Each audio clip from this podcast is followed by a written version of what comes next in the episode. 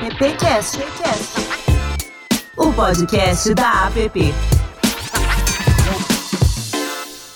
Olá, bem-vinde, bem-vinda, bem-vindo ao AppCast. Maravilha tá por aqui e agradecer demais a você que está com a gente nessa jornada aí por tanto tempo e para você que está chegando agora também, que está nos conhecendo, seja muito bem-vindo ao nosso AppCast. Eu sou Alexandre Lupe e tenho uma turma maravilhosa aqui para apresentar para você. Eu vou começar primeiro com a nossa equipe de appcasters aqui. Vou começar pela Mari Cruz. E aí, Mari, beleza? Bom dia, boa tarde, boa noite. Estamos com um timaço aqui hoje. Timaço, doutora Fabiana Robertoni, conhecida como Fabi.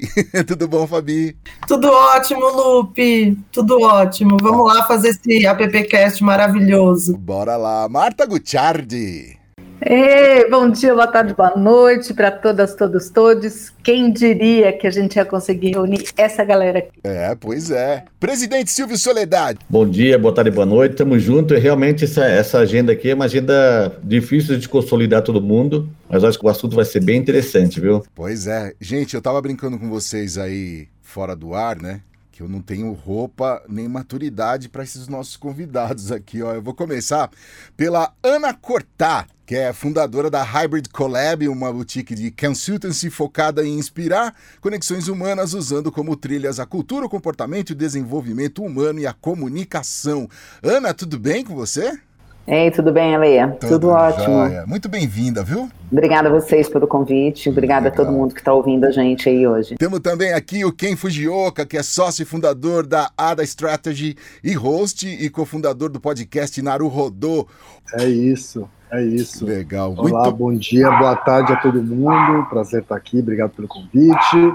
São mais de cinco anos aí de podcast é. semanal religiosamente publicado toda segunda-feira. Que legal, que legal. Obrigado, Ken, pela participação aqui com a gente. E a Patrícia Pires de Araújo, que é doutora em Direito do Trabalho pela Universidade de São Paulo e mestre em Direito Político e Econômico pela Universidade Presbiteriana Mackenzie. Patrícia, Oi, bom dia, boa tarde, boa noite. Muito obrigada pelo convite para a gente hoje falar aqui nesse podcast de um assunto muito delicado, né, Fabi, minha querida? Bota delicado nisso. O tema de hoje do nosso AppCast é assédio e discriminação, suicídio no trabalho. Temas que são pesados e que a gente precisa falar deles.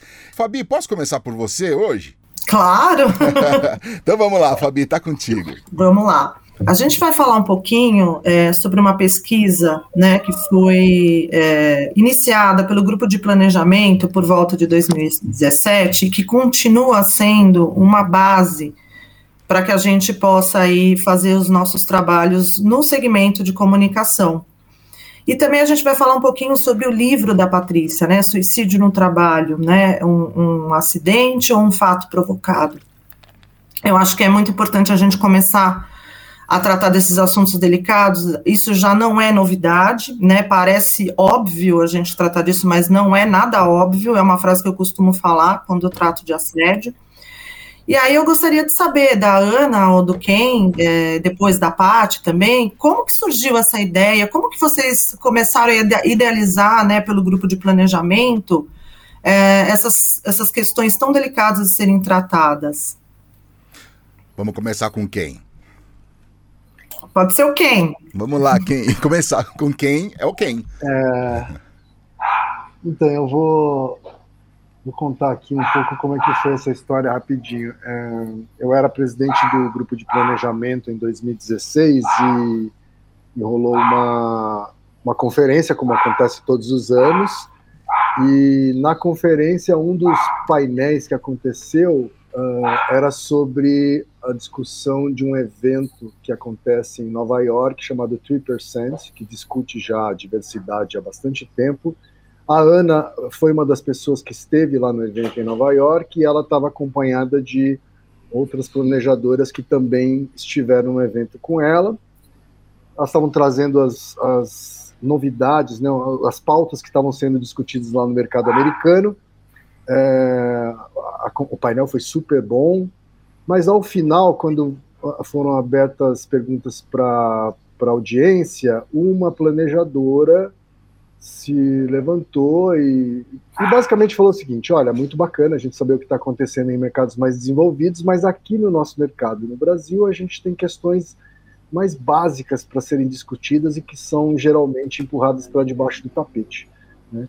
E, e um desses assuntos é assédio sexual, que é uma coisa que eu sofri em todas as agências nas quais eu passei e que nunca ninguém foi punido, nunca nada foi feito a respeito disso. Né? É, eu era presidente, como eu disse, estava presente nesse, nesse painel e sem saber direito o que eu ia fazer, eu prometi que ia fazer algo. É, mas teve até uma coisa mais, mais relevante até nesse segundo aí, porque logo depois que a Renatinha fez o ponto dela, é, eu resolvi perguntar para as pessoas quem é verdade, sala, é. Eu resolvi perguntar para as pessoas quem na sala já tinha sofrido assédio. E era uma plateia, a gente ainda estava naquele momento em que todas as vezes que a gente dizia que a gente ia falar sobre uma questão feminina, só tinha mulher, né? Então eu tinha uma plateia é, é, majoritariamente, majoritariamente feminina. feminina. E todo mundo se levantou. Eu pedi para. E foi muito emocionante, porque nenhuma menina ficou sentada. É, é, e a, a, a, história que foi contada foi uma história de assédio sexual. E foi, foi um momento bastante triste. Né? Aquele foi um momento bastante triste. E como diz o Ken, uh, o, o Ken, nessa hora, logo depois, ele tomou a palavra e disse que, que a gente faria alguma coisa. Na verdade, é, a gente aquela, ainda não sabia o que, né, ainda naquele momento. Assim. É, e aí, no ano seguinte, eu já como presidente do conselho, é, tive a ideia de, de, desenvolver um estudo sobre o assunto para tentar fazer com que o assunto ganhasse é, relevância, né, ganhasse holofotes no mercado. É, essa é uma das formas que a gente tem para fazer uma coisa ganhar relevância, né, já que a gente é, já que a gente não tinha vítimas dispostas a falar de maneira não anônima sobre o assunto, né? E aí imediatamente eu, eu chamei a Ana, que além de, de planejadora é muito amiga minha e, e, e, e convidei ela para fazer isso junto comigo. Então, e, e, aí a gente começou, tá? Começamos, a gente envolveu o grupo de planejamento para que aquilo é, é, virasse um estudo institucional e não só uma iniciativa de duas pessoas físicas, né? É, e pudesse de fato ter relevância dentro do mercado.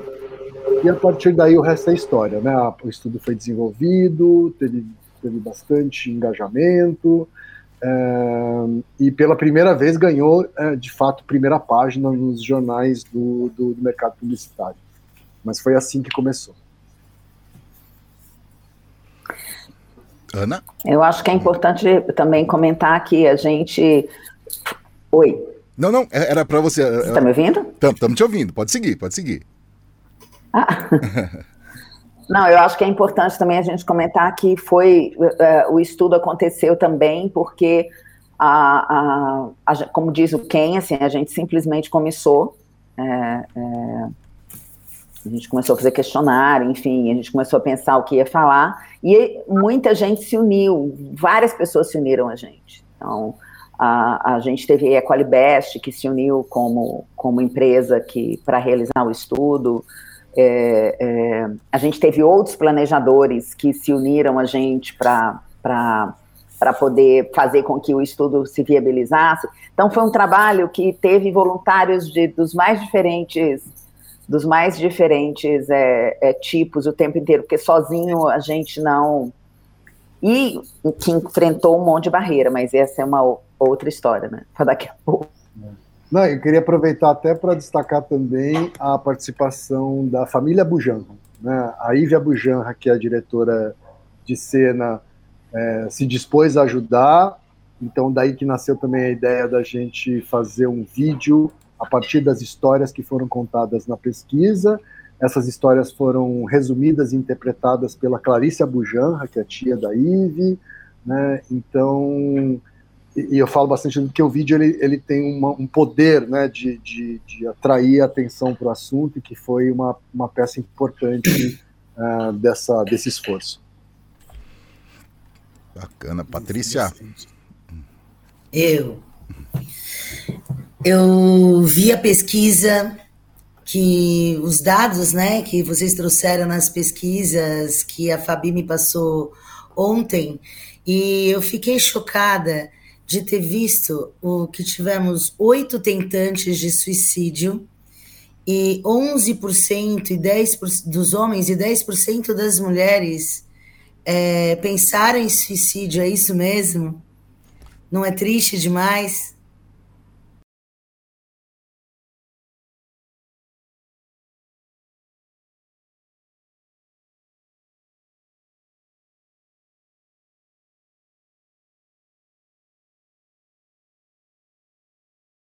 É, mas assim, é isso mesmo, Patrícia. Infelizmente, essa foi a realidade que a gente encontrou, né? Muitas pessoas com ideações, com ideias de suicídio, é, e oito pessoas que chegaram a tentar. Né? É bem chocante. Os meus estudos sobre suicídio no trabalho, Fabi, ela, eles começaram exatamente através de um livro do Christophe Dejoux, que é o Suicídio no Trabalho. Por conta dos casos que aconteceram é, nos anos 2000, 2006, 2007, na Foxconn, uh, na Foxconn foi na China, na Peugeot, na Telecom, na Renault, na Peugeot, onde ele descreve né, os casos, e a partir daí se começa a falar e estudar esses casos dos suicídios, às vezes, grande parte realizados dentro das próprias empresas, né? Ou por conta dessas, do, do, do, trabalho, por conta da depressão, por conta dos assédios, por conta da evolução, né? Que esse assédio pode levar para uma depressão e para o suicídio, que nem foi bem apurado nas pesquisas. Infelizmente, a gente tem pouco estudo sobre isso, por isso que me chamou a atenção a pesquisa de vocês, e tão recente, agora de 2017, né? Porque não se fala muito em suicídio e nem nas consequências do assédio, né? Exatamente. É, é muito,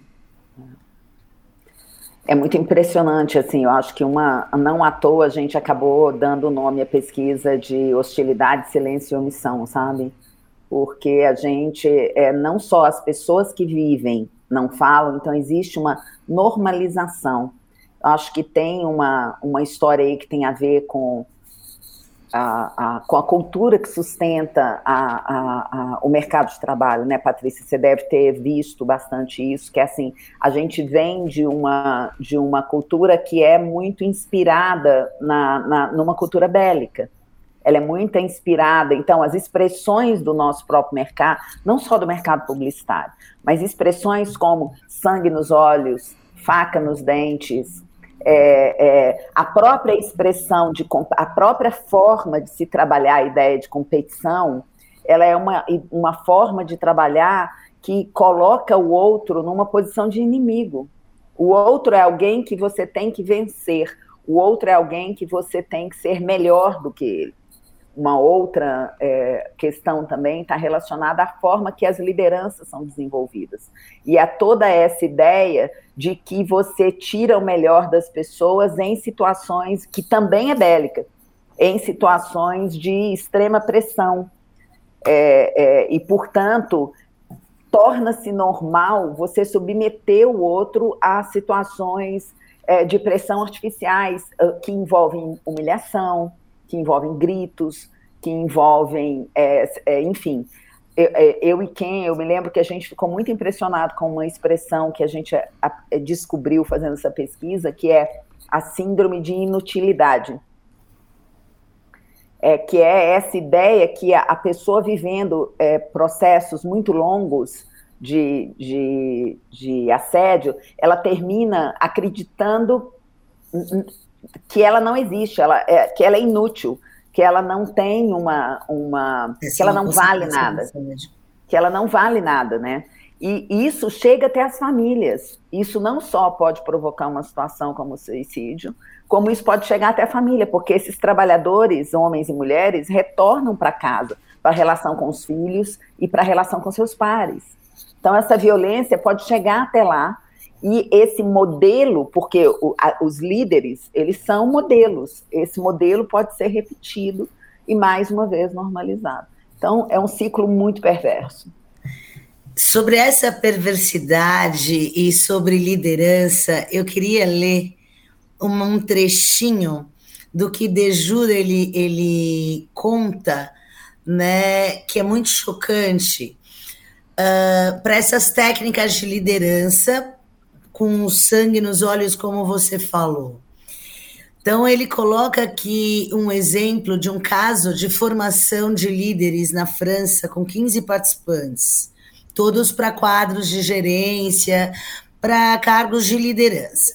Era um estágio de uma semana, e durante essa semana, cada participante tinha um gatinho, recebeu um gatinho para ser é, cuidado. Esse era o, uma das, das tarefas daquele estágio. Então, como ele coloca, as pessoas se afeiçoaram ao seu gato, cada um falava do seu gato durante as reuniões. E o que aconteceu no final do estágio? Qual era a ordem final é, do professor daquele estágio? Sim, era da fim no, no, no, no, no gato né? E teve uma única pessoa no grupo de 15 pessoas que não foi aprovada nesse curso de liderança que não conseguiu dar fim no, na vida daquele gato.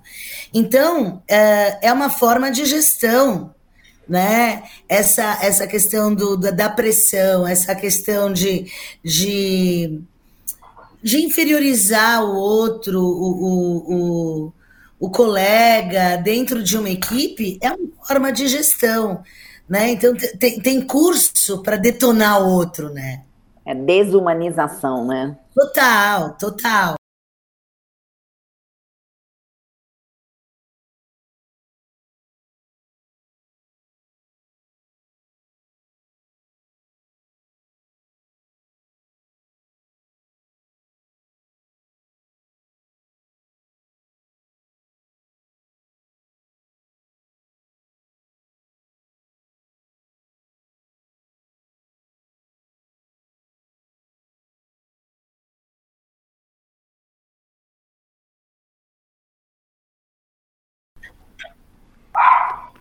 Então, eu estava dizendo que eu queria fazer uma pergunta, porque os números que a pesquisa traz, eles são muito altos, são muito impressionantes, mas eu fiquei pensando, lendo esses números, que talvez eles não se aproximem mais de 100%, porque muitas pessoas não reconhecem o assédio, não, não entendem essa situação de assédio. E aí, quando a gente olha um número tão alto, isso significa, não sei, talvez eu esteja colocando um viés aqui, mas isso talvez signifique que mesmo os assediados já foram assediadores. Né? É, essa cultura de, de de ah, essa cultura tão perversa que a gente vive resulta nisso, assim. Hoje, por exemplo, a mulher ela encontra um pouco mais de ferramentas para lidar com a situação do feminino. Né? A gente tem vários coletivos falando sobre isso, mas no trabalho especificamente vê-se muito pouco ainda, né? Quem vai comentar? Quem? Eu vou comentar um, um pedaço da sua pergunta e vou falar, deixar para a Ana falar sobre essa questão do feminino. É, sim, existe um viés. Uh, muitas pessoas não reconhecem, mas assim também como existe um viés de pessoas que não necessariamente responderam a pesquisa e, e, não foram assediadas, né? Então, é, eu acho que mais do que o número absoluto em si, é a ordem de grandeza que importa, né? É a ordem de grandeza importa e, e é isso de fato que, que chama mais atenção e chamou a sua atenção, tá? Então acho que o viés acontece para mais ou para menos, mas o que importa é que a gente está falando de uma, um número que é tão grande e é tão presente em, em todas as os, os, tipos de agência, né? Porque a gente também tinha números estratificados, sabe assim? Mas nenhuma estratificação acabava sendo relevante porque os números eram grandes em todos os estratos. Né? Então, tanto que a gente é, é, cunhou o termo cultura do assédio, né? porque é uma coisa estrutural, né? não é uma coisa individual, né? não é uma coisa, um caso isolado aqui e ali. Né? Eu acho que não tem nenhuma agência no Brasil que consiga afirmar, na minha agência nunca aconteceu assédio. Não existe. Tá? Por quê? Porque é uma, uma questão estrutural, assim como nenhuma agência pode dizer que na minha agência não há racismo ou não há machismo. Ou, né? É tão estrutural quanto racismo e machismo. Então você tem razão, tem a ver com uma cultura perversa que acaba favorecendo esse, esse tipo de, de relação, favorecendo esse tipo de dinâmica e esse tipo de agressão. Né? É, o que não deve fazer com que a gente se conforme com isso. Né? O fato de ser estrutural não deve ser motivo para a gente se confortar é, é, com isso daí, é, mas ao mesmo tempo também significa que a gente precisa ter mudanças estruturais. Né? Só fazer palestrinha e, e campanhazinha, né, que é o que o publicitário gosta de fazer, não resolve. Uhum. Tá? Isso não resolve. Né? Achar que o publicitário tem a mania de achar que tudo se resolve com campanha. Não, tem coisas que não se resolve com campanha. Tá? Tem que ter um trabalho mais sério, estrutural. E sem dúvida as mulheres são as principais vítimas desse sistema, né? Mulheres negras ainda mais, assim como tudo na sociedade. E aí acho que sobre isso eu prefiro deixar a Ana falar. É, eu, eu, complementaria, assim, a gente, é, nós encontramos no estudo estagiários é, assediados por presidentes de empresa. Assim, teoricamente, essa pessoa está bem distante, né, assim, você devia aproveitar a distância e não perturbá-la, digamos assim. e nós encontramos presidentes, a, a, estagiários assediados por presidentes é, é, e nós não encontramos diferenças entre pessoas que diziam que eram gerentes, ou assistentes, ou diretores. Ou seja, nós encontramos o que, por isso a gente chama isso de um ciclo perverso, porque o que acontece provavelmente é que a pessoa sofre assédio na entrada e ela reproduz. Porque de um jeito ou de outro, você está olhando para cima e, e teve um determinado momento que eu espero que, que esse momento não esteja seja mais exatamente o mesmo, mas teve um determinado momento historicamente em que você olhava para cima e via líderes no nosso mercado e em outros mercados, mas falando do nosso, no, no nosso mercado, que eram conhecidos é, por berrarem, gritarem, humilhar, é, é, berrar, gritar, humilhar, e eram pessoas muito bem-sucedidas. Então, existia uma associação é, natural à ideia de normalização disso. Assim, então, é, é, essa desumanização que a Patrícia estava comentando, o seu treinamento de líder te ensinava que as pessoas que você perdesse no, pelo caminho porque elas tinham sido, não aguentaram. Eu lembro muito daquela cena do Tropa de Elite, que o cara fala, pede para sair, sabe? As, as pessoas, as pessoas que não aguentaram eram fracas, elas não tinham que permanecer. Então você não, você não, é, não é, era como se fosse um funil de, de, sabe, como se fosse um processo natural de seleção. Não é um processo natural de seleção, gente. Não é, não é assim que se selecionam as pessoas, acabando com elas e os mais, os, os, os mais fortes sobrevivem, inclusive a biotecnologia está aí para provar que a ideia de que na natureza os mais fortes sobrevivem está equivocada. Quando você observa isso dentro de um contexto, dentro de um contexto natural. O que, que é o mais fraco? Se não só tinha tubarão no mar.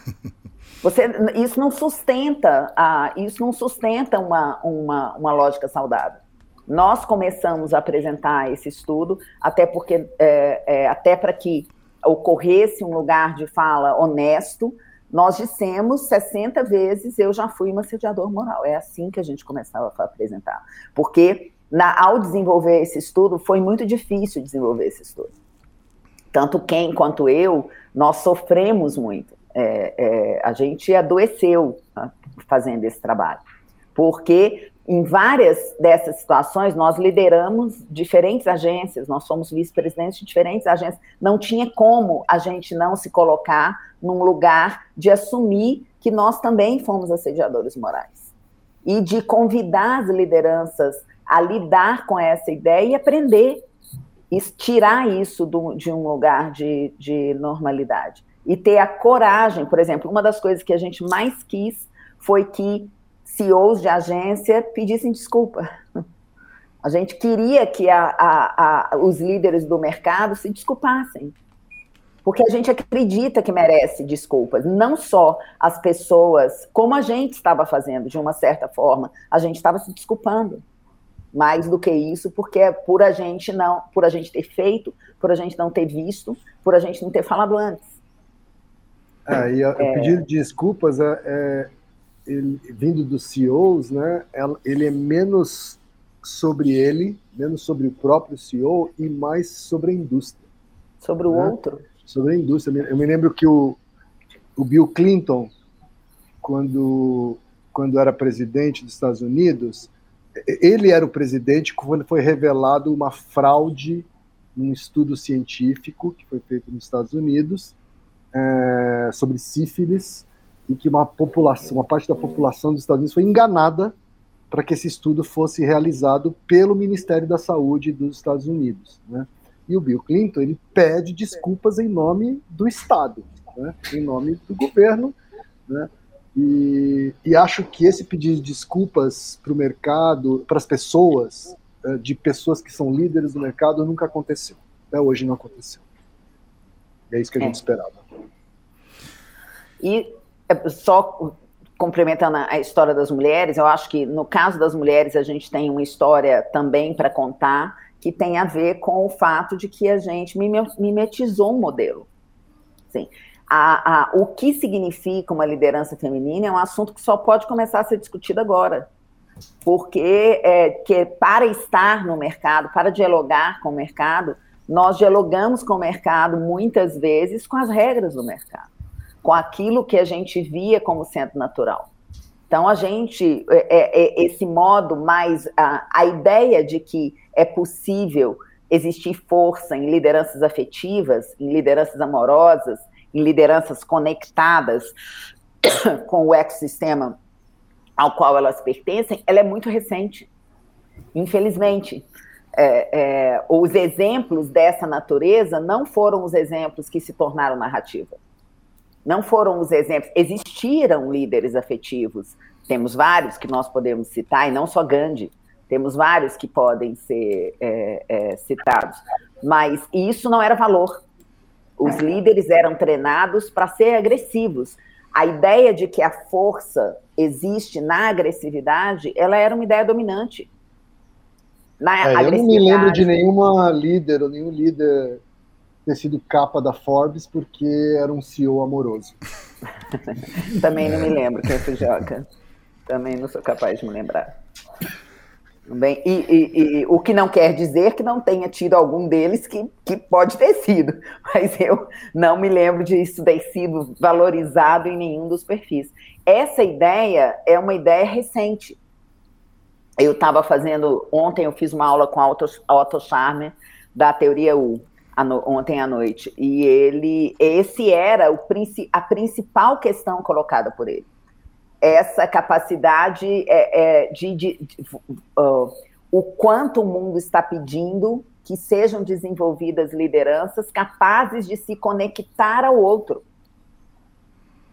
e não, e não indiferentes a ele. Que é o que o Ken falou, uma outra coisa que nós aprendemos no assédio. O assédio não é sobre o assediador se lembrar ou não que isso aconteceu.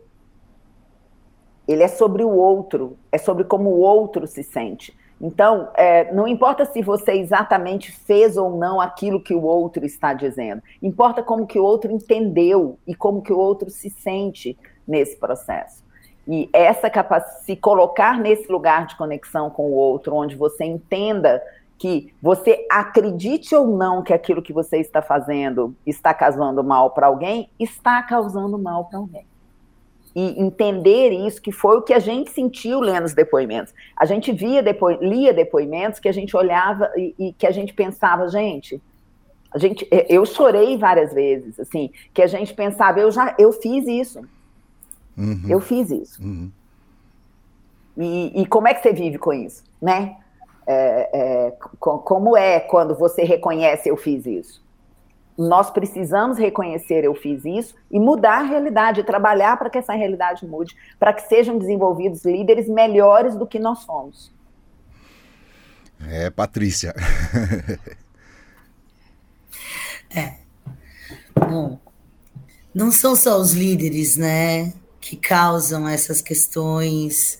É de depressão e de mal-estares no, no, no, trabalho. Se fossem só os líderes, já era uma esperança no momento em que se busca novos tipos de, de, de líderes mas toda a questão da produção do trabalho, às vezes o excesso da carga de trabalho, não adianta você ser um líder amoroso, você é, está preocupado com o que o outro sente, mas a, o volume de trabalho é tão exaustivo, né?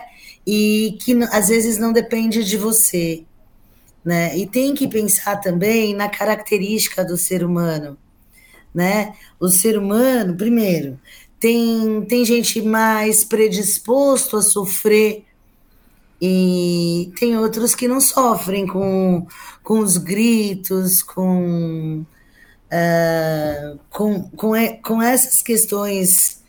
Não, tem gente que não se abala. Talvez a mesma formação daqueles líderes né, que matam gatinhos sem se abalar.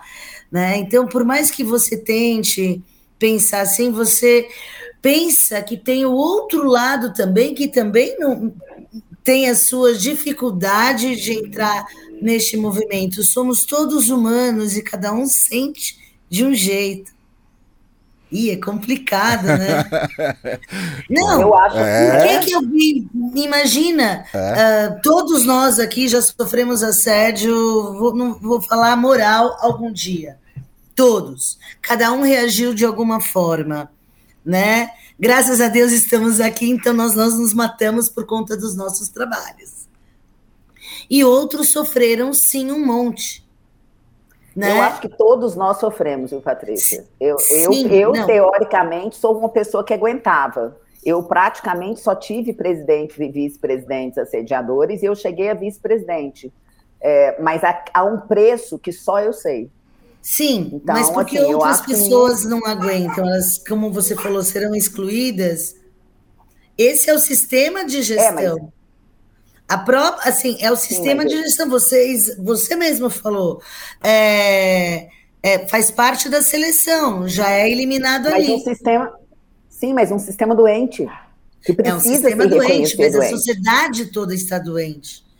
Não é só a empresa, o mundo da indústria publicitária. Se você for pensar em todos Sim, tá na hora da cura. Está na hora da cura. Mas é pela educação? É por onde? Tcharam. Eu Tcharam. acho que começa no autoconhecimento, na valorização do autoconhecimento. Acho que começa, que era o que o Otto Scharman estava falando hoje, e que a teoria U, que é a teoria de transformação que ele apresenta, é baseada nisso. O autoconhecimento, por exemplo, nós temos um engano no marketing, que é a pirâmide de Maslow. Um engano. Aquela pirâmide tinha que ser invertida. Tudo começa na capacidade que você tem de saber quem você é e de valorizar a pessoa que você é e de desenvolver autoestima. E isso acontece pessoas com mais e com menos dinheiro. É, não é verdade que as pessoas que não é, têm dinheiro não têm essa capacidade. Todas as pessoas têm essa capacidade. Desenvolver uma sociedade que valorize as pessoas, através, que não tente padronizar. A gente tem um século aí é, onde nós, do ponto de vista do marketing, fizemos um péssimo trabalho. A gente fez um desserviço. Sabe? E é, a gente precisa corrigir isso, porque nós não somos uma civilização de dois mil anos, nós somos uma civilização de milhões de anos. E nós temos milhões de anos pela frente. A gente pode até não conseguir resolver o sistema para eu ver o sistema resolvido. Eu não vou ver, você não vai ver. A gente não vai ver, mas a gente tem que começar a, a resolver esse sistema agora, para que crianças não entrem nesse sistema de novo. É, é, e, e, entrem nesse sistema, normalizando esse sistema e repetindo de novo. Esse, a gente está aqui no meio da nova economia discutindo precarização de trabalho com startup. Olha que. O que, que tem de novo numa economia que reproduz o que era o, o que reproduz esse tipo de ideia? A gente já sabia fazer isso nos anos 70, não, precisa, não precisamos da tecnologia, né? Não tem nada de novo. Então, o critério do que define a inovação, do que define a transformação, precisa mudar. Está na hora de mudar essas réguas. Eu concordo com você, Patrícia, que quase que a gente briga que nem louco, né, Patrícia? Parece que a gente é um bando de maluco, porque nada vai dar certo, mas. Não, vai. Vai, a gente tá, assim, são sementinhas que estão sendo plantadas. Né? Deixa eu chamar uma pessoa que nos assediou aqui né, no Festap que rolou e nos assediou com um bolo. Né? Então aí eu quero denunciar aqui, nos assediou com um bolo bem gostoso. Mari, chega aí. Descobriram a Mari Boleira, né, gente? É, nossa, eu tô aqui assistindo a tudo e, e, e, lembre, e, e adorei as colocações da Ana, porque a nossa indústria da comunicação, o bonito nela é você virar a noite no trabalho, é você uhum. a, a, noite acabar em pizza, né? O, o, di, o dia do publicitário sempre tem aquelas aqueles posts de que, olha, é, sempre tem alguma coisa de que acaba em pizza, que a galera trabalha para caramba, e, e as startups também estão trazendo esse modelo. E eu queria saber como que vocês sugerem encorajar as pessoas. É, e, e eu lembro de uma vez quando eu saí de casa, minha mãe falou assim: filha, você está saindo de casa, nunca aceite o primeiro tapa, porque se você aceitar o primeiro tapa, vai vir, vão vir o segundo, o terceiro e tudo mais. E quando a gente faz algumas denúncias, a, a gente vê aí as denúncias rolando, as listas rolando, é, alguns comentários assim mas por que que você só agora, depois de dois anos de assédio, você veio é, uhum. denunciar? Por que que isso desencoraja a pessoa a denunciar? É, por que que só depois de, de três vezes que ele te estuprou, você vai vir denunciar? Enfim, né? É, trazendo aí para o assédio moral e para o assédio sexual. Como que a gente encoraja essas pessoas a elas denunciarem? Porque muitas delas falam, eu não vou denunciar, não vai virar nada. Eu já vi comentário do tipo assim, ah, só tá falando agora porque foi demitida, senão não ia estar tá falando. Já vi comentário desse tipo já, muitos. Exatamente. Como é que a gente encoraja essas pessoas para a gente mudar o jogo? Porque a gente vê os casos de feminicídio aumentando. E aí a gente fala assim, tem aquela outra pergunta, né? Esses casos aumentaram mesmo ou é porque as pessoas passaram a denunciar? E a mídia começou a caracterizar, olha, é feminicídio isso aí que tá rolando, né? É, isso aí é assédio moral, isso aí é assédio sexual. Inclusive, esses dias falando aí de inclusão, a gente não pode mais é, nem usar esse termo que vocês comentaram, maluco, louco, se fazendo de louco, porque é o termo capacitismo. Eu tô aprendendo português de novo, viu, gente? Eu tô, assim, estudando as palavras que carregam esse preconceito, porque a gente replica esses modelos, né? E eu queria saber de vocês como encorajar, o que é que a gente pode fazer para encorajar, para que mude, né? Para que as pessoas não tenham medo de denunciar. Quem começa? Vamos começar pe pelo quem, vai. O bom, de, o bom de ter o nome quem é porque você sabe sempre quem começa. Quem né? começa. Olha, eu, eu, eu, eu, vou começar então. Eu tô dando então- espaço, gente, eu já falei demais. Imagina.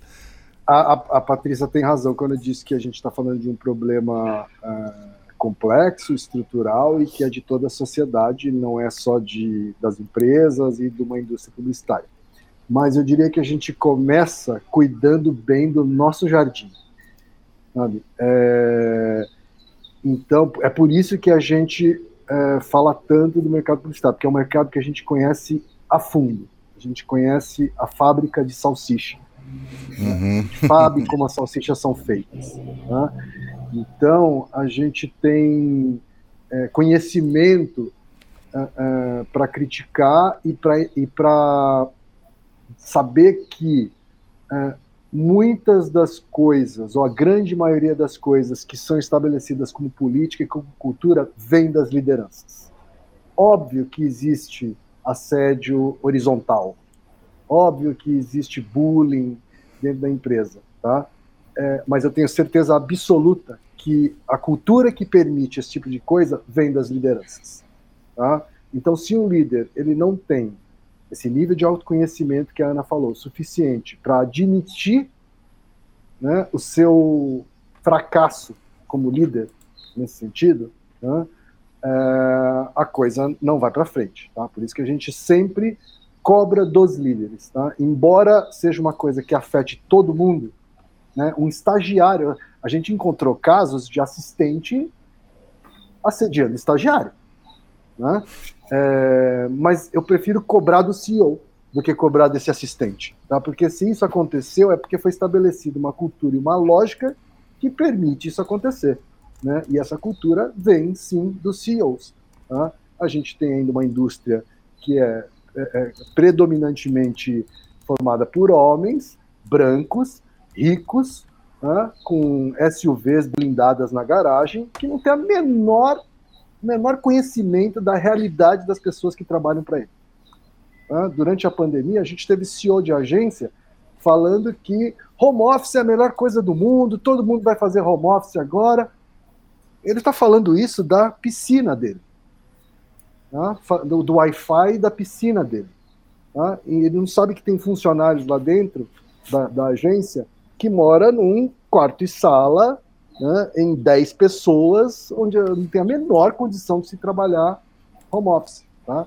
Aliás, chamar de home office, você ser forçado a trabalhar em casa durante a pandemia é uma piada.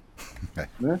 Home office é uma coisa que eu fazia antes da pandemia acontecer, né? que é eu escolhi trabalhar em casa e posso sair a qualquer momento. Tá? É, então, o que a gente viveu, o que está vivendo hoje ainda não é home office, coisa nenhuma. Tá?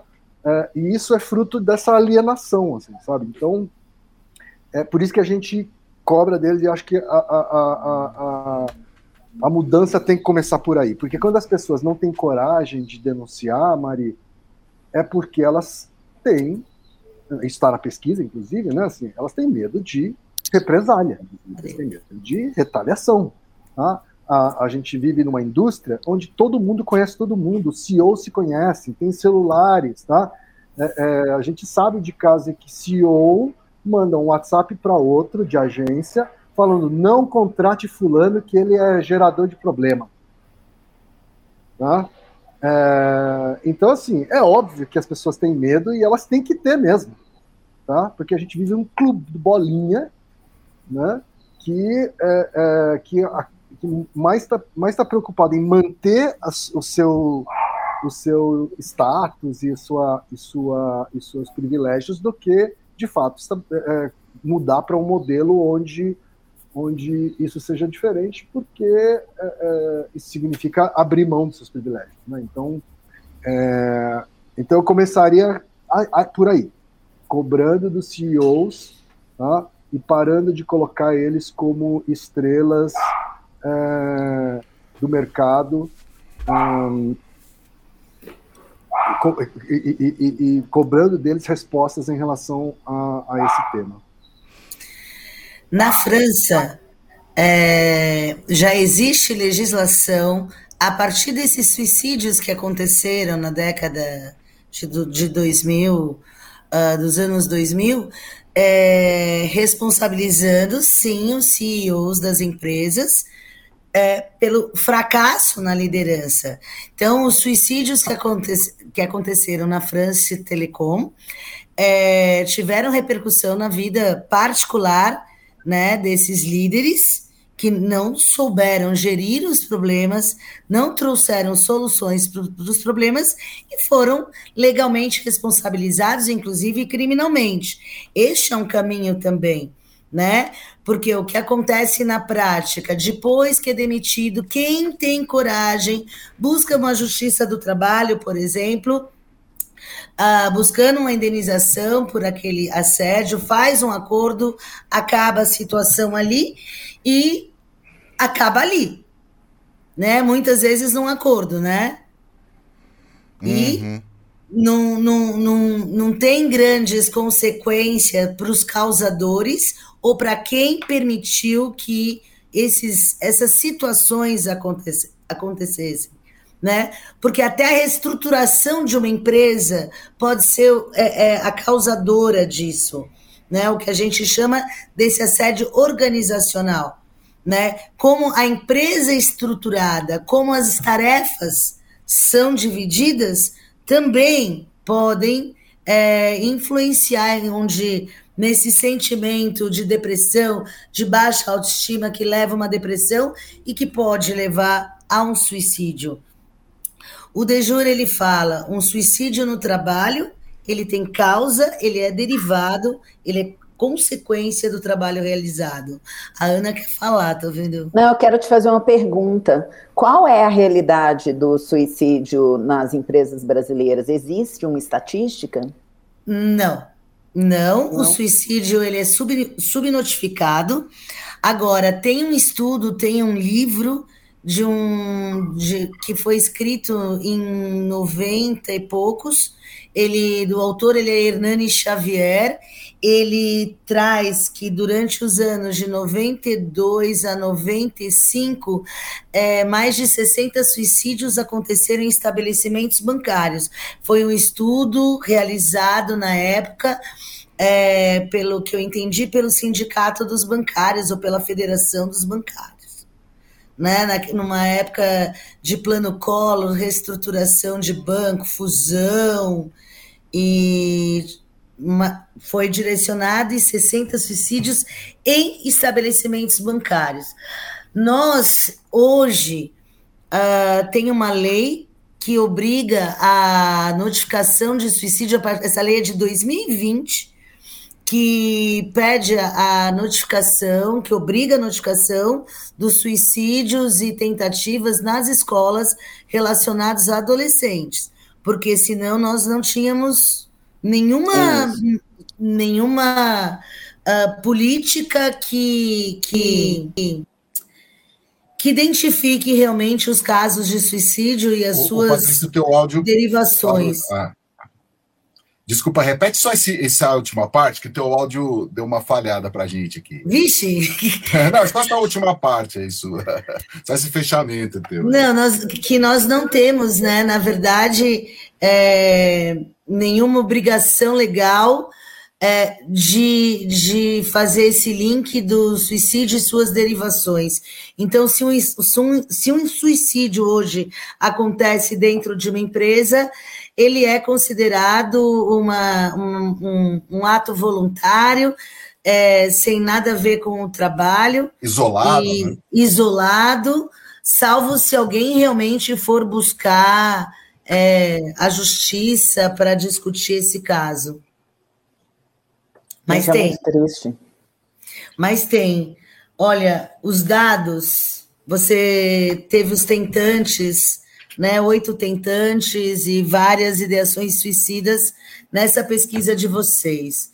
Ó, nos, no, nos bancários, eu falei mais de 60, esse estudo de 92 a 95 apontam 72 casos. Uh, na France Telecom, foram 60 empregados entre 2006 e 2009.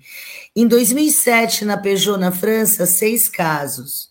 Na Foxconn, na China, é, em 2010, só em 2010, é, 14 casos de suicídios concretizados e 18 tentativas. Então, são alguns números que chamam muita atenção. Nesse caso da Foxconn, é uma coisa muito interessante, quando começaram a acontecer esse monte de suicídio, é, o CEO determinou é, redes em volta de todos os pré, do todo o prédio, fechar o prédio com redes para evitar uhum. esses suicídios pela janela, né? Isso, então né? foi um jeito que ele imaginou de de encerrar, de encarar o problema. né? Fecha a janela que não pula mais ninguém, né? Uma coisa muito triste também, esse líder da Foxconn, que, da Telecom francesa, que foi que, que originou mesmo essa legislação e criminalização do assédio, esbarrando nas lideranças, quando teve a reestruturação da empresa, em que implicava na demissão de mais de duas mil pessoas, ele falou: essas pessoas têm que sair daqui, seja pela porta ou pela janela. E aconteceu. Eu vi os seus olhinhos agora. Ô, Patrícia, tem um tribunal aqui em São Paulo que, que fez algumas modificações por conta de suicídios que rolaram, que ocorreram lá. Sim. Né? Entendeu? Onde é, você é. não consegue os dados dos suicídios, tá? Assim, são histórias que não foram abertas, a gente não sabe. Uhum. Temos uma assessoria de imprensa que diz: ah, tem um, um, o último caso, a assessoria de imprensa diz que a pessoa estava passando, subiu e pulou, né? Uhum. Uhum. Ô, ô, Silvio, Silvio Soledade, a APP tem um papel importantíssimo nessa história toda aí, né? Tem, todos nós temos, né, Lupin? Eu estou aqui ouvindo atentamente o que eles estão falando fazendo uma reflexão né, de quanto a gente é, a gente é, a gente assedia, né? A gente assedia uhum. moralmente as nossas. Eu assedio moralmente as minhas filhas aqui, quando pressiono elas a fazer alguma determinada ação, determinada atividade que elas não estão afim de fazer naquele momento, né? Isso não quer dizer que elas não vão fazer. E a gente, como pai, acaba usando esse tipo de recurso e que acaba é, refletindo também no ambiente de trabalho. Né? Então, eu vi na Ana falar, ou quem eu, a, gente, a gente fala, eu já fui um assediador também, e assedio às vezes não percebo. Então, eu, tô, eu estou atentamente ligado ao meu comportamento, justamente para corrigir isso. E ao mesmo tempo que também sou um, um eu diria, um otimista, um pessimista otimista. Não sei se existe termo, mas é, ao mesmo tempo que eu sei que o, o, a mudança é radical, difícil, ela precisa começar. Né? E a gente na PP, ela, a gente está fazendo isso com, com as iniciativas, justamente para que a gente tenha um começo, para que a gente saia do discurso. Uhum. Se vai dar certo, vai, a gente não sabe. Mas a gente precisa fazer esse movimento inverso para provocar esse tipo de reflexão. Então eu queria aqui com a Ana e com quem, o quem já sabe disso, já conversou algumas vezes, colocar a PP à disposição para esse tipo de debate, porque lá é, o fórum, é um fórum que a gente é, tem que trazer essa discussão para dentro para buscar essas, essas reflexões e aí a partir daí gerar alguma mudança, seja na liderança constituída, como nos líderes que estão vindo agora. O mercado está muito preocupado com essa questão do líder que, que vai ocupar nossas cadeiras também, né? E, e há uma tendência natural deles repetirem o que a gente faz. Né? Pior, eles estão sendo treinados igual aquela história. As... Exatamente, exatamente. Há pouco tempo assisti uma série, Patrícia, na Netflix, chamada Recursos Desumanos, onde é, eles contratam um grupo de, um grupo de atores para simular um sequestro para testar a, a sua, os seus heads com relação às informações confidenciais. Então, assim, é um absurdo o que eles fazem é, numa, num ambiente de simulação, acaba dando errado, mas as pessoas sofrem com esse tipo de situação, elas entram em desespero, né? Há situações até de é, suicídio iminente por conta dessa pressão. Né? Então, assim, é, é, é, óbvio que foi uma série de ficção, mas que a gente vê que isso acontece às vezes, né? É, a mesma coisa assim, aquela série The Office, a gente ri de uma. Parece que nós nos projetamos, a gente ri de uma situação é. que a gente viveu em algum momento e vive, né? Então a gente precisa trazer essa, essa conversa para dentro e, e buscar mudanças, e, urgentemente. Porque a gente está falando de uma indústria como a nossa, que é de publicidade, que a gente sabe que é comum, né? Que infelizmente ainda é comum, mas que a gente precisa. Jana, já vou passar, falou a tua comunicação, mas que a gente precisa olhar para a nossa indústria, que é onde nós estamos inseridos, né? Então, eu queria trazer muita discussão para a PP, né, Martinha, doutora Fabi Mari, para que a gente intensificar, intensificasse, porque é uma conversa importante para a gente como, como entidade que congrega profissionais e não empresas. Né? Eu queria dar um depoimento muito rápido aqui, a gente está partindo para o final, eu quero só colocar uma questão na mesa já para gente, a gente encerrar. Marta, sou sempre o algoz, eu não posso fazer nada. gente, é o seguinte, eu, Alexandre Lupe, já fui, é, já, já sofri violência sexual quando criança. já fui assediado moralmente várias vezes dentro do trabalho e, e com certeza me lembrei, inclusive durante o podcast aqui, na gravação, lembrei de algumas em que eu fui o assediador. É, só que desde eu tenho 50, vou fazer 51 anos agora. Desde criança eu vejo na publicidade, agora vou falar exclusivamente na publicidade, que é você só vai ser alguém quando você tiver X carro, X casa, X roupa, X consumo, X restaurante. Os anos se passaram, vieram as redes sociais e o discurso continua o mesmo. A minha pergunta é: quando a publicidade vai trazer à tona questões que a gente falou aí recentemente no AppQ, no, no, no, no Festap 2021, sobre um diálogo com a tecnologia humanizada. E dentro de tantos, dentro de tantas coisas bacanas que vieram, veio também a política do resultado. Resultado, o CEO tal, o presidente tal, o fulano tal, o fulano que constrói um, um foguete vai para o espaço, fica lá todo lindão achando que ele vai resolver o problema da humanidade. E por aí vai. Quando é que a publicidade vai é, descancarar um pouco essas questões sem, sem ser campanha igual quem falou? Ah, vamos fazer uma campanha bonitinha onde as pessoas chorem. vou, deixar, vou deixar aqui uma reticência. Só queria ouvir vocês agora para a gente fechar. Patrícia? Eu aposto na educação sempre. Né? O olhar só vai mudar se lá na base os valores ensinados forem outros. Enquanto lá na base o sinônimo de sucesso for ter é, e não ter outra outros valores na vida, que aí até vou pôr aí em, em né, a publicidade, o, o né? É, como é que a publicidade vai. Como é que você vai vender felicidade, né? Se a felicidade não é um, um, bem material. Aí já é uma discussão. Aí, aí já... Muitos podcasts é, e muito é. estudo, né? Mas eu, eu acredito que é, é, temos que voltar à educação lá no fundamental e mostrar o que realmente importa, né, para nossa sociedade a partir de agora. Nós tivemos uma educação e a educação hoje tem que ser direcionada é, a outras questões muito mais importantes que o carrão, o relógio, enfim, e a todos os bens que a pessoa é capaz de comprar e é vendido 24 horas por dia. Isso é o que a Patrícia acredita hoje o nosso ministro da Educação só precisa dar uma forcinha, porque ele, ele, tem, ele tem que mudar, achar que todo mundo pode ir, ir para a universidade, né? mas tudo bem. Pois é. Deixa eu ouvir a Ana aqui. Ana, teu microfone está fechado. Essa é a frase do ano, né? O microfone está fechado, né? Provavelmente a frase mais repetida.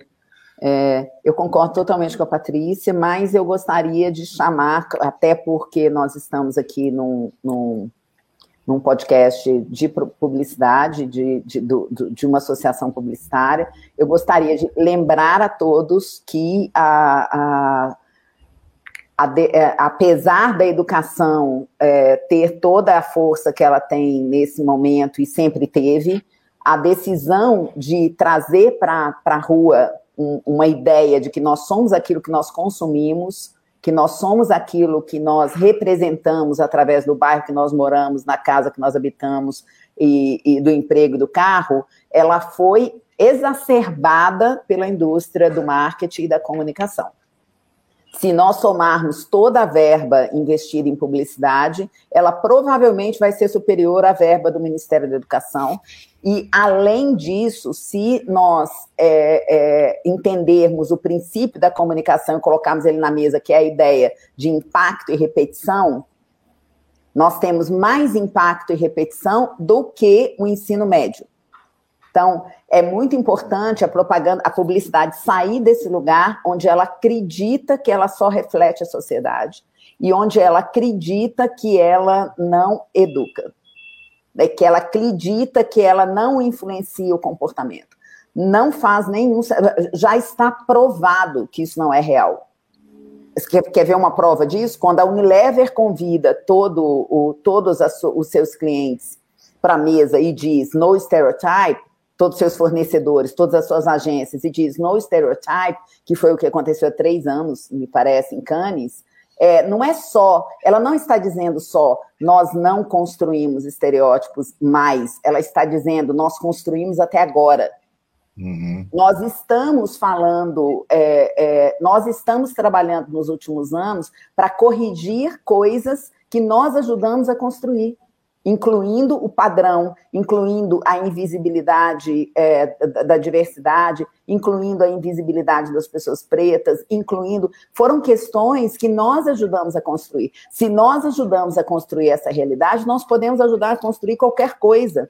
Portanto, eu convido a publicidade a olhar para aquilo que nós fazemos todos os dias dentro de uma lógica de intencionalidade e conscientes de que nós construímos resíduo. As indústrias no mundo inteiro estão discutindo resíduo.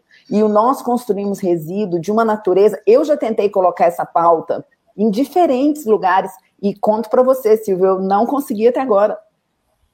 Essa pauta que traz uma discussão a respeito da necessidade da indústria de comunicação entrar numa era ISD, nós construímos resíduo, nós somos colaboradores desse sistema. Quando a gente fala corporações, as agências não estão fora, não é corporações são os clientes, corporações incluem os grandes grupos de comunicação, incluem os CEOs. Quando a gente fala que as, as corporações entraram numa era ISD, nós, ou, ou seja, uma era em, em que elas se sentem corresponsáveis pela construção da realidade social que nós vivemos, gente, nós construímos imaginário.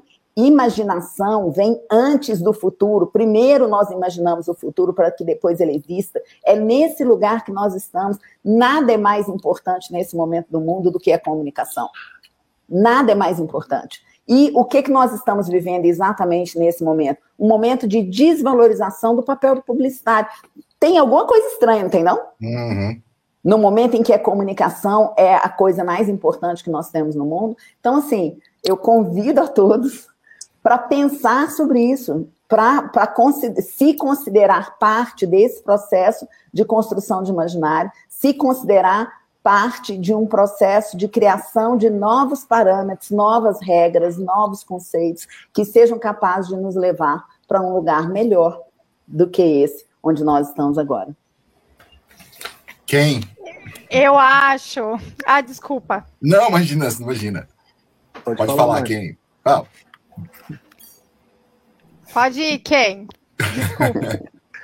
não, eu não tenho mais nada para falar. Eu acho que a Ana falou tudo que eu gostaria de ter a capacidade de falar. É... Se eu pudesse falar, acrescentar alguma coisa, é um convite também aos publicitários a deixarem de repetir uma frase que, que o publicitário costuma repetir, que é assim, mas gente, é só publicidade. Uhum. A gente não trabalha com neurociência, neuro, como é, é neurocirurgia, né? A gente trabalha só com publicidade. É, eu acho que é, é, compatível com essa, pensamento que a Ana colocou, a gente tem que começar a pensar, cara, com, a gente trabalha com publicidade. E isso é muito poderoso. Tá? A gente tem o poder de perpetuar alguma coisa ou de propor alguma mudança. Por meio dos discursos, por meio de milhões e milhões de de dólares investido em, em veiculação para causar impacto e frequência. Então, exerça essa profissão com responsabilidade, né? Porque acho que essa atitude meio, não, o que a gente faz é só publicidade, ela é parte da, da, da, do responsável da gente ter chegado até aqui, sabe? E parte, é, é, e é em parte responsável também pelo fato da da profissão de publicitário estar tão sendo é, é, questionada né, e mal falada. Né? Porque a gente, durante muito tempo, acabou exercendo ela sem essa responsabilidade é, é, proporcional ao tamanho do, da, da, da, influência que a gente pode causar. Né? Então, toda vez que a gente tiver fazendo uma, uma desenvolvendo uma campanha inocente né, de algum produto, pensa que tipo de impacto a gente está tendo na vida das pessoas. Né? Acho que essa é uma, esse é o convite também que a gente pode fazer. Isso tem a ver com o que a Ana está falando sobre resíduo. Né? Resíduo a gente vai deixar? Né? É. Que legado essa indústria deixa? Né? Consumidores mais, é, mais alienados, mais obesos, mais é, infartados, né? ou ou consumidores mais conscientes, mais melhores cidadãos. Acho que é isso. Mari, você ia falar. Eu acho que há CEOs e líderes que só entendem uma linguagem, que é a do dinheiro, a do número. E nós, como consumidores, todos nós temos que ter uma listinha de lugares que a gente não deve ir. Né? O que, que a gente pode fazer hoje? A educação é importante, mas hoje eu posso não comprar em tal lugar. Uhum. Hoje eu posso não contratar tal agência, não prestigiar, não dar like, né? Eles, há certas pessoas que só enxergam esse, esses números e mais nada importa. Então, o que a gente pode começar a fazer hoje é isso. Eu tenho a minha listinha, é compartilhada com a minha família e muitos não sabem nem o porquê, mas por que essa? Porque essa daqui já fez, mas foi tantos anos atrás, mas ela não mudou, ela não fez nada para mudar. É um começo, né? então, né? É isso aí. É, eu acho que a, o recado para hoje, né, é esse. Algumas pessoas só entendem quando dói no bolso. Doutora Fabiana Robertoni. Fabi. Bom. Agradeço. Já vou finalizar, né? Vamos finalizar porque não, eu teria várias, várias coisas para falar, principalmente em momento pandêmico, mas aí depois a gente faz um outro, porque eu acho que é muito importante também escutar tanto o Ken quanto a Ana e a Patrícia sobre essas consequências todas. Mas assim, queria agradecer, porque eu acho que esse é um é assunto que a gente chama de. A Lina não está aqui, mas eu gostaria de falar de tabu organizacional, né? Que são coisas que a gente Ninguém quer falar, a gente precisa falar, são poucos representantes que falam, e a gente está aqui na, na APP, que é um território livre, e a gente pode ter essa é, liberdade para tratar desses assuntos, né, Silvio? Então, é, isso, é essa a proposta da APP. Então, eu agradeço demais, eu aprendi muito, eu quero continuar escutando vocês, né, e eu acho que esse aqui é o primeiro. É isso que eu tenho na minha cabeça, viu? Uhum, com certeza. Ana, obrigado, viu?